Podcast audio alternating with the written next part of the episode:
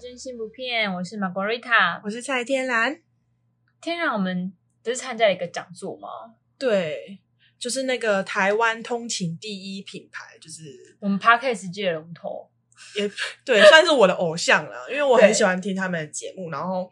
之前我就发现了一个讯息，就是他们在对那个台北青年职涯发展中心有一个讲座，然后我就跟丢给那个 Margarita 说，我们就去参加了这个讲座，这样。哎、可是你知道，其实你丢给我的时候，我我其实没有仔细看，因为我看到你那没有个，仔细看？我看到那个是主持人抬头的时候，我就整个人头晕，然后我想天啊哪，我们要去，然后我那个时候心里就想说，因为他们是以台通的身份加入，呃不呃台通的身份开这个讲座，所以想当然我就会觉得说，哦，那他们应该就是讲一些就是他们做节目的一些、哦，Podcast 的流程啊、内容啊啊，或是分享他们三个人一些默契啊，什么有的没嗯的。我真的以为他们是要讲这个，然后所以我就马上就是二话不说答应你说好，走，我们去，想说可以对节目有一些帮助。哎，结果没有哎、 对，没有，我一个傻眼哎、因为你上半段都在放空，我有 看到。我我我没有到很放空，但其实我就也想说，就是好像不是我那么想听的东西，因为他们就是其实很着重于，因为我觉得他们重点是主办单位是青年职涯涯发展展，对对，然后所以就是因为政府就是要为了要救我们那个青年就业率的事情，那个生那个就业率，对，对，所以就是鼓励青年要就业，然后所以就请他们来教迷惘的青年们该怎么找到自己人生的出路，对不对？是对他们就是分享了一些他们的人生的职涯历程。那对我也觉得听起来很奇幻啦。那有兴趣的人就可以去听台通的节目，反正他们里面都有他们的介节绍目过都有这样讲到对他们的对对人生对的对经历，因为他们前，因为他们真的是在讲他们人生的那个工作过程呢、就是就他们职做了，涯他的们做了规划，他们做了什么？他们有规划吗？ 没有听起来就很荒谬这样。我听起来超 freestyle，就是老天爷给他们什么机会他就去啊，对，是然后这样解读吧？对，然后他们好像也是不是很 care 钱这方面，就是哦都 OK 啊，他们不 care 吗？因为听起来薪水很少诶、欸但是因为他们没有更好的选择啊，是这样吗？我觉得是、欸，然后又懒得去找其他的工作啊，所以其实我觉得他们的心态其实就跟一般的台湾的年轻人就是心态都差不多。我先找一个东西骑驴找马，反正我找不到更好的，或是我因为我也不知道干嘛，所以哦只能就这样放到我就先挡着。哦，不觉得很多人这样？吗？没有啊，因为他们一开始分享，他们就是走创业路这样。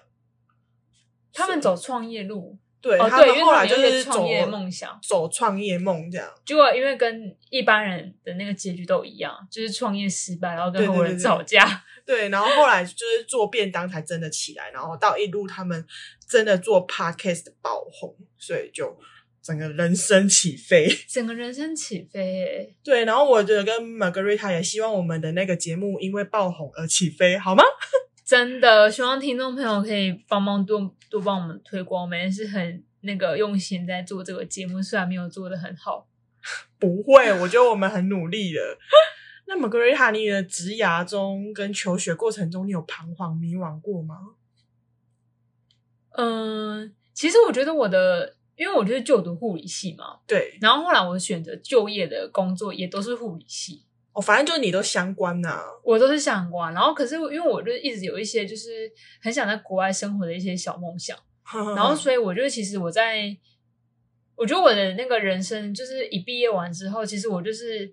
说有规划也也不知道怎么讲，因为我就是一直觉得我很想要在国外生活或是国外工作，所以我就是一直很一直去试着去接触一些国外的东西，然后就是说我在台湾。就是医院赚的钱，我就存起来，然后我就是出国。我每次，我我觉得我以前年轻的时候好像都这种模式，对，就是我要先存一一笔钱，然后我就嗯出国，然后就把它花掉。我觉得可能在那个你是国家花都成是这样，零的那种花掉吗我？没有花到零，但是我就是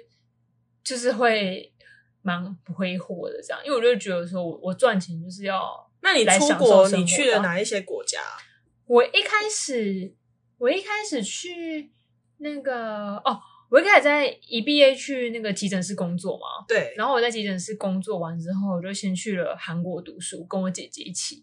嗯，对，然后那韩个国念韩文然嘛，后那个时候对，念韩文。然后那个时候我也没有设限，说我想要找韩韩文的工作还是什么。其实那个时候也蛮白痴，就是因为我姐我姐姐那个时候很喜欢韩国，对然后那个时候韩流还没那么流行，最流行的韩星就是 Super Junior 的 Sorry Sorry。哦，对对对，那个时那个时候候好像台湾还没有到很流行 K-pop，哦算是起飞状态咯。刚起飞而对，已。就是 Sorry 哦 Sorry 那时候超红对的时，候。哎、其实我觉得我那时候如果把握机会，我应该可以来做个韩国代购，应该做得很好，对因为那个时候没什么人在做。对，但你那个那时时候候就不知去道的在时干嘛候，台湾好像才刚起飞，要韩流。如对果你那时候有做的话，你应该抓到商机。哎、真的机会。可是你那时候是太年，轻了，没有想太多。你那时候只是对单纯我的那去时候念只韩想要文。嗯玩，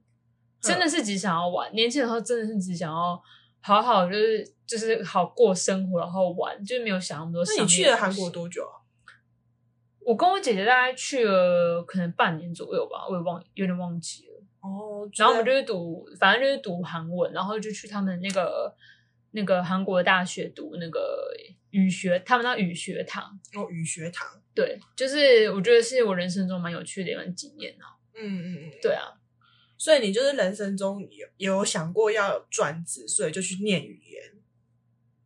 嗯，我觉得算呢、欸但是就是就是想要去做一些有关于国外的工作。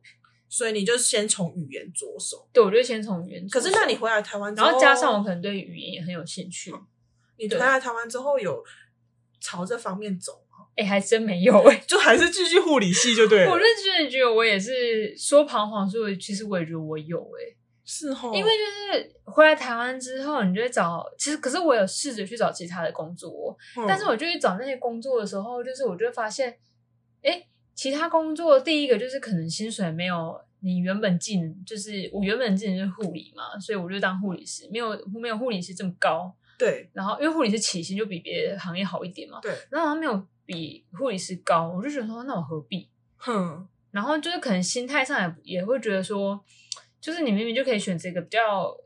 高薪的工作，我为什么要去选择一个好像才社会新鲜人的薪水？所以就是有点跳脱不了这种感觉。哦，所以有没有可能是因为你的求职过程中，因为你的职业让你的起薪很高的时候，你没有办法去为了薪水这件事情，然后去降低去妥你的协对你去妥协，所以你的最起点就比别人多嘛。对，然后所以我后来就是转变一个心态，就是我觉得我对语言有兴趣，但我也没有放弃它，我觉得我就是把它培养成我的第二专长。就兴趣，对，然后所以，哎，可是你知道吗？我我觉得我真的觉得就是机会，就是准备给给准备好的人。，对，机会是 留给准备好的人，因为我从来没有想过我的韩文会救了我一命。什么意思？因为就是我以前去韩国读书的时候，我没有想过有一天我会用到它嘛。就后来我不是去那个澳洲 working holiday 嘛，对然后因为那个时候我之前有讲过，就是我第一站选的墨尔本，我那时候就是心里就是觉得说我要当 city girl 什么 blah blah blah，然后结果没想到在 city 根本快生活不下去，因为他们房租高，然后就什么都很都很要很贵钱，啊对，对然后就是很烧钱，然后我那时候都没找到工作，然后那个时候我真的是被逼到绝境，就是我我就是用扫街的方式在那个城市里面丢履历，哼哼哼然后你就一都没间有一间都进去丢就对了。对，然后都没有人要理我，是我后来走到了一间韩国餐厅，然后那是两个那个阿朱嘛，哦，韩国阿姨，韩国阿姨，然后他们玩，他们就是。超妙！他们在墨尔本生活，可是他们完全不会讲英文，也不会讲中文，只会讲韩文。他们就哈在他们那个韩国圈子里面打滚。可是其实外国人很多都这样哦、对就是他们就华是人会或什么的，就是亚洲人普遍都会有自己的小圈圈呢、对，然后也不想要精进英文。对，哎、这是很妙哦。然后我就去进了韩国餐厅，然后就发现他们只会讲韩文，然后我就把我那个好几百年没用的韩文拿出来用，诶其实也没有好几百年，反正我就把它拿出来讲，然后他们就很惊讶，就是一个那个台湾人会讲韩文，然后就很开心的聘用你了。对，因为我就是会讲韩文，会讲中文，又会讲英文，所以对他们来说是一个就是餐厅的一个很大的帮手，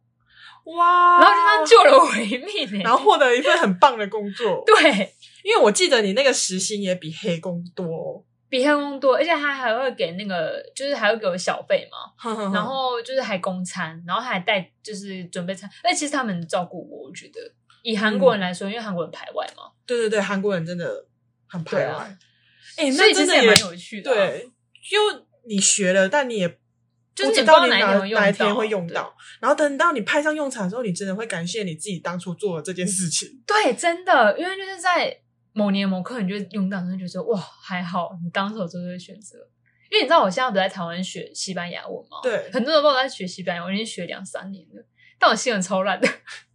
但有一天也也许也会用到啊、也许会用到像你现在就遇到了一个曾经在西班牙生活的室友，你就觉得哦，有时候又拿出来用一下也不错。哎、真的真的是这样，我觉得语言就是这样，嗯，就有一天你会用到它，然后它可能也会救你一命。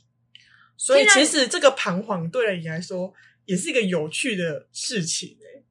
就是很很微妙，就是是危机又是转机那种感觉。哦，我觉得对我来说是这样，但前提是我觉得你本身的职业是一个非常吃技能的东西，所以其实你就是就算你彷徨了，啊你再回去医院工作就好了，哦，对啊，就是比较有后，比较有退路的感对，觉，比较有退路。对啊，会比一般像我们文如果是文组的部分的人的话，会更有退路。天然你是读什么系？我是念那个设计科系，因为我从小就对画画啊、设计啊非常的有兴趣，就是美感的东西。我我就是很美学艺术类的。哦啊对对对，然后我后来就是一路求学，我也都是念设计科，对那我也都没有放弃这件事情，嗯，一直到现在。嗯所以你现在工作也是选择你以前对读我也是做设计，但是我是偏向很商业化的设计，什么叫很商业化设计？就是它是呃为了，比如说包装这个商品让它卖而做的设计，文创吗而呃不，是那种很艺术的设计，所以是文创吗？也不算文创。就是比如说，好，你今天这个月饼。好，中秋节快到嘛，要卖月饼，然后你想要设计一个盒子，是不是把它包装的更漂亮之后，你这个卖月饼可以卖得更贵对，的这种设计，哦，你是做这种设计商业设计这种东西叫商业设计。哦对，OK，然后我可能学的那一套就是会叫 CIS 的规划。我我后来大学很精精细的在学这个东西，现在只是一个专有名词吗。啊对 CIS 的规划。然后它的概念是，它会从，比如说你开了一间店，我会从你的 logo，然后好咖啡厅好，你是不是会用到招牌，用到菜单，用到名片，用到你的制服，对什么什么的，所有你想到你开这个咖啡厅需要什么，我都会帮你规划好。这叫哦 CIS 的视觉设计。我后来很精进这一块，然后我现在虽然做的是平面设计的东西，但是我私底下接的案子也都是比较偏向这一块的东西，我会帮你 OK 做好规划，这样。就从零到一。对，如果你今天只是一个呃想要做一间店或一个品牌，我可以帮你规划到好。这算是品牌设计吗？对对对对，哦，有点偏。那一项这样。 OK，对，那我从头到尾我都嗯好所以你像人，也所没以有你的彷徨过职，涯也没有彷徨过、欸，我也没有哎、我就是很明确的知道自己的兴趣，然后想要走什么路我也。我就一路走到底，你人我生好也顺遂哦。 没有顺遂。我觉得我只是很明确的知道我想要干嘛。可是我觉得很少人会从青少年的时候就知道自己未来要干嘛，哦，确实，这很难吧？我觉得其实到像我们这个年纪也很，我觉得我们身边的朋友，我敢说他们真的也不知道他们自己在干嘛，他们只是找一份工作，然后就是在好好地生活。哦，对，就度日度日子度日子。对，啊，很多人都是这可样。是我算是兴趣，跟工作结合，那你很兴趣，你把什么？你很兴趣，你很幸运哎、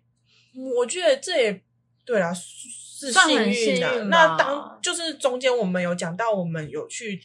澳洲打工度假嘛，那个对就是我给我自己的 gap year，对，就是一个，我觉得我可能 maybe 我活到八十岁，我拿出两年去放浪自己。不管我的兴趣，不管我的家人，不管我在台湾的一切，这样对，对。但是我回到台湾，我就是很明白的知道我自己要干嘛。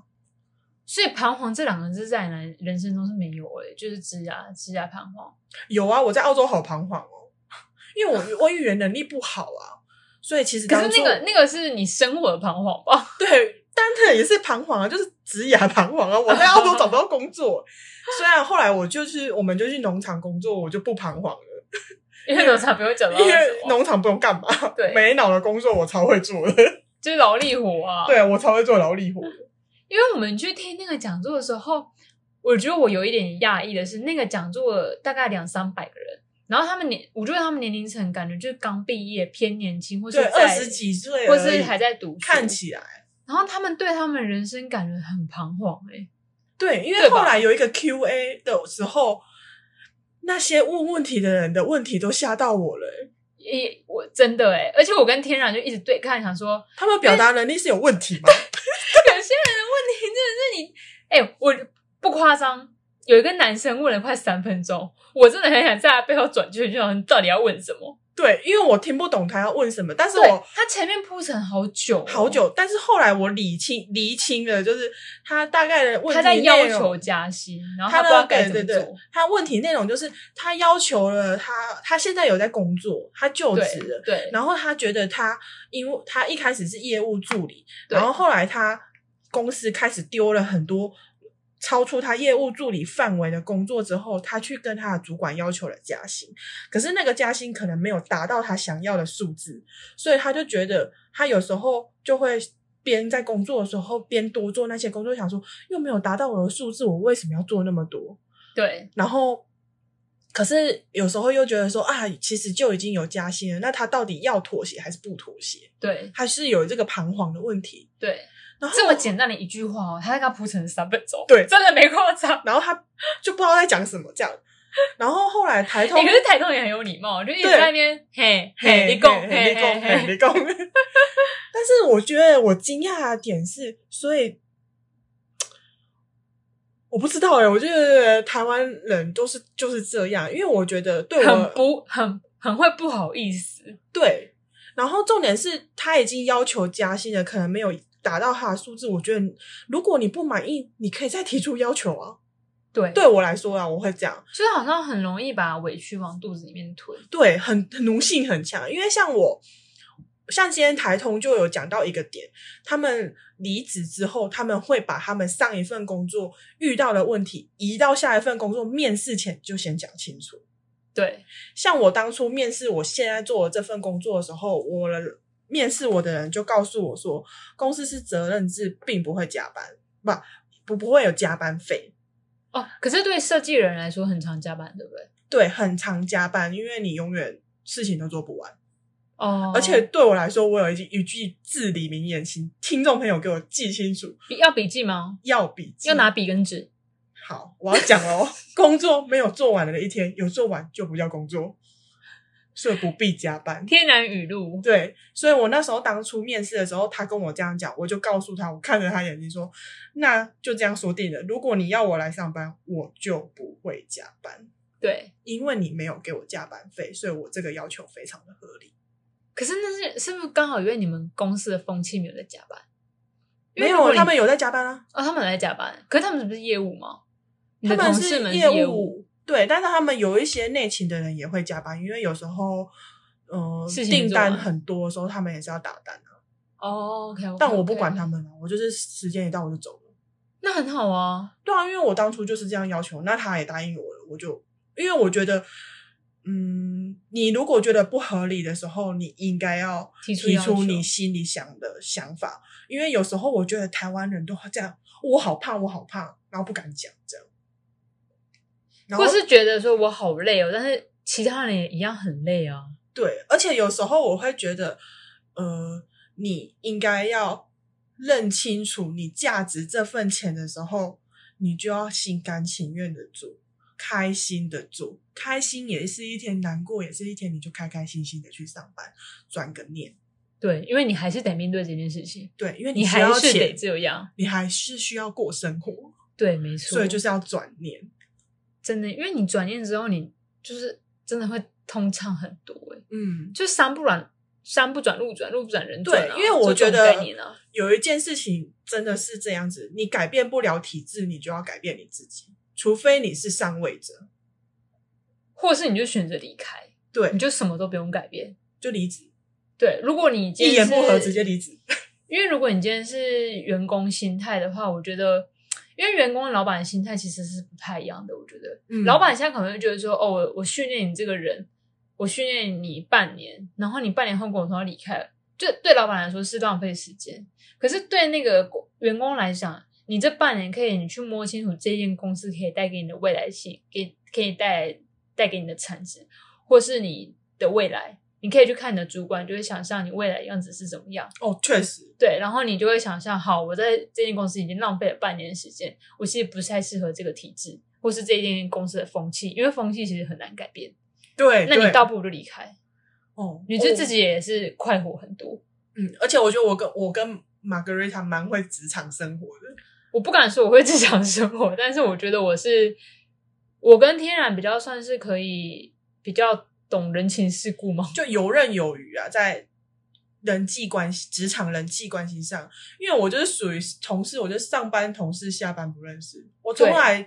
没有，我觉得不我会有们的跟他共们有同点交是什么，集你知道吗？我们是比较豁达，哦，对对对，真的，这点就是我们真的是比较冬天了，豁他们达在干嘛？对，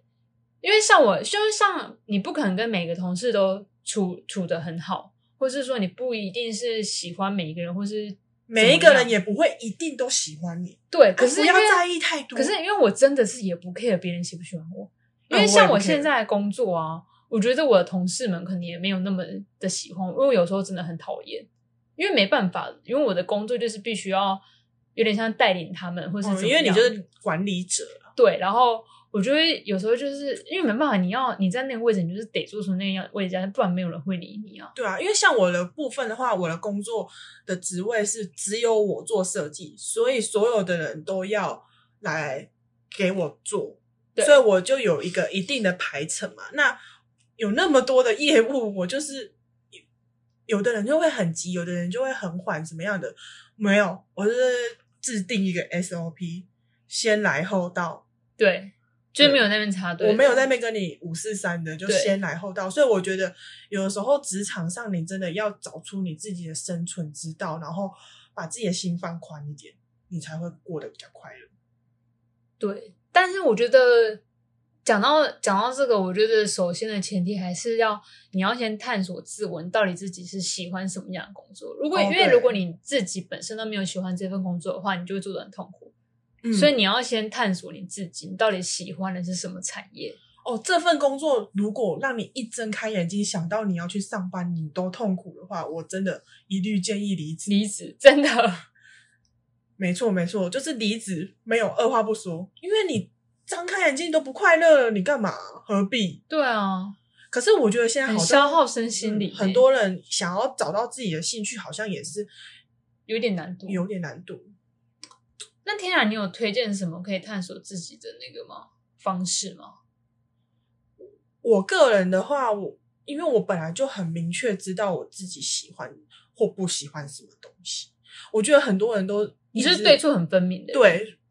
没有，我就是很知道自己想要什么，对不想要什么。对。可是我觉得好像很多人都会很模糊界限，好像就这样子一点点一点点，哦，好像对也好像可这以，个也可以哦，好像那个也可以，对就是很因为暧像昧模糊。现在可能很多人都这样吧。嗯，那你有想有什么好方法吗？因为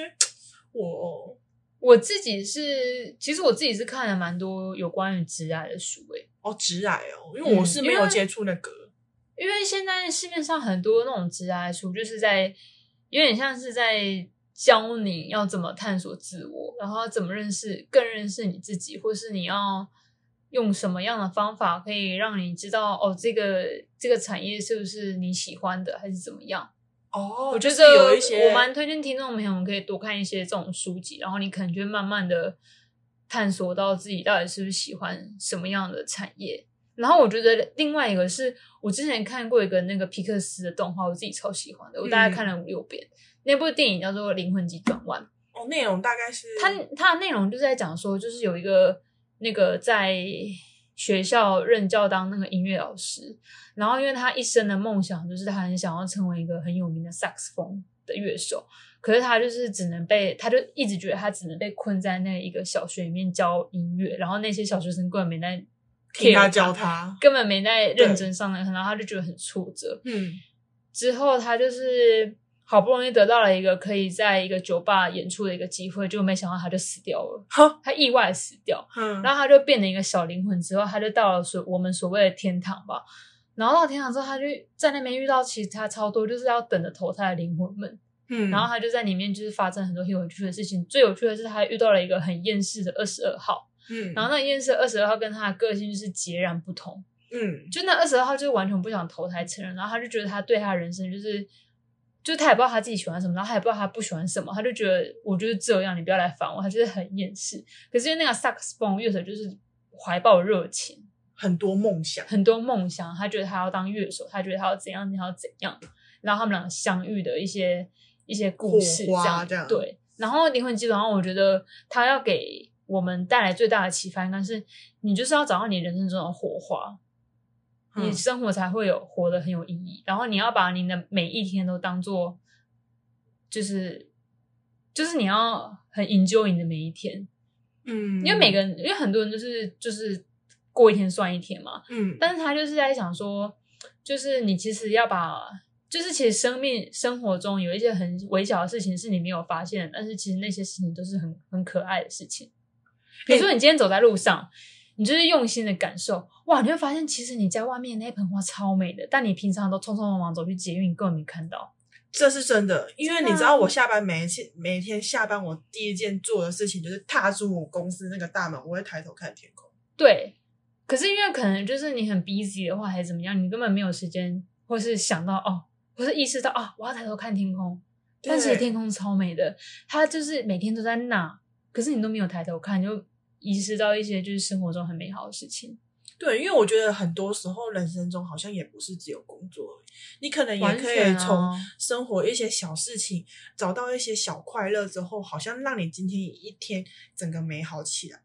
对 even 就算你的工作可能带给你很多挫折，或是你的生活有一些挫折，但是真但的一没定还关有一系点点好事情可以让你开心。对，因为我就是我觉得我人生也是很主张的，就是我的工作跟生活要平衡。嗯，对，就是你的工，你的生活里面不能只有你的工作，不然就会很不开心。对，所以这就是我为什么准时要下班的原因。对，因为我觉得准时下班好重要哦。对，因为我觉得我一个小一天八个小时上班，然后八个小时睡觉，我剩下的生活的时间也没多少哎、对啊，所以真的，我觉得要注重生活。像我就会提早起床，然后铺好我的床，对，然后听一下音乐。睡前我会点蜡烛，听音乐，就要有抬一些仪式腿。感啊。然后下班我可能会去健身房，就是做一点别的事情。对，你的生活然后才会有一点变化跟多彩多姿，而不是你生活这种工工作、跟工作、抱怨的工作、工作同事工作对，跟你的主管。哎、我从来下班不会讲我的老同板、事主管、同事怎么样，因为不关我的事。 我的心态是这样，我就觉得 who care you 啊。即如果弄到你，你也不会怎样。弄到我，我就哦，好哦， 然后我就哦，好哦好哦，哦，然后我就下班了这 样。基本上就是天然就是跟他们就是活在两个世界，可是看不出来你活在两个世界。对，可是我跟他们上班算是我会跟他们打打闹闹，然后也看起来就很好哦。 ，OK，就是反正我有自己的一套生存之道了，就这 样。好啦，预知详情，请天然就看观众朋友们兴趣，可以请天然再分享一集他在职场如何如鱼得水。 好，谢 谢。好哦，谢谢。好哦，谢谢。好啦，那希望就是这一集可以带给一些迷惘的听众朋友们一点点小小的开示，是开示吗？讲开示好像太严重，一些哦灵感，工作一些灵感。我觉得今天他们还有讲到一个蛮重点的哦，就是父父母的母部分。对那个很值得分享。就是他们有分享过他们职涯有能那么荒谬，以及我跟 Margarita 我们两个可以这么算是选择自己的职涯不犹豫，或是算是活得自由，对我最大的原因是我们父母不需要我们担心，对可是所谓的不担心，不是他或们是会给我们钱或怎么样，是他们对不需要我们给他们钱，然后他们也健健康康的，然后也不太会去干涉我们的态度决定。对，如果你觉得你的父母都不支持你，没关系，因为至少他没有干涉你， 对，他们、那他们不干涉就是最大的支持了。嗯对，我觉得父母不干涉我，然后不需要我操心，对我来说就是最棒的支持，所以真我的是才这样啊能很开心活的得自去我啊澳洲两年，然后很开心的来台北工作。对，他们也就在彰化老家好好的活着，这样子。 好啦，在这边节目最后，祝天然爸妈身体健康，万事如意，也祝 m a r g a r i t 爸 妈身体健康，万事如意。啊，红包拿来吗？ 好啦，今天节目到这边哦，那希望大家可以喜欢我们这一集的创作，然后也可以到 IG 跟我们分享一下，如果你在职场生活中有遇到什么很奇葩的事情，或是很哎、荒可以谬跟我们的事分情享、哦，可以跟我们分享，我们还蛮乐意就是帮你解决我的问题，因为我们也觉得很有趣。对哦，我真的是，我跟你讲，我可是身心灵大导师。好啦，那谢谢谢谢大家，晚安。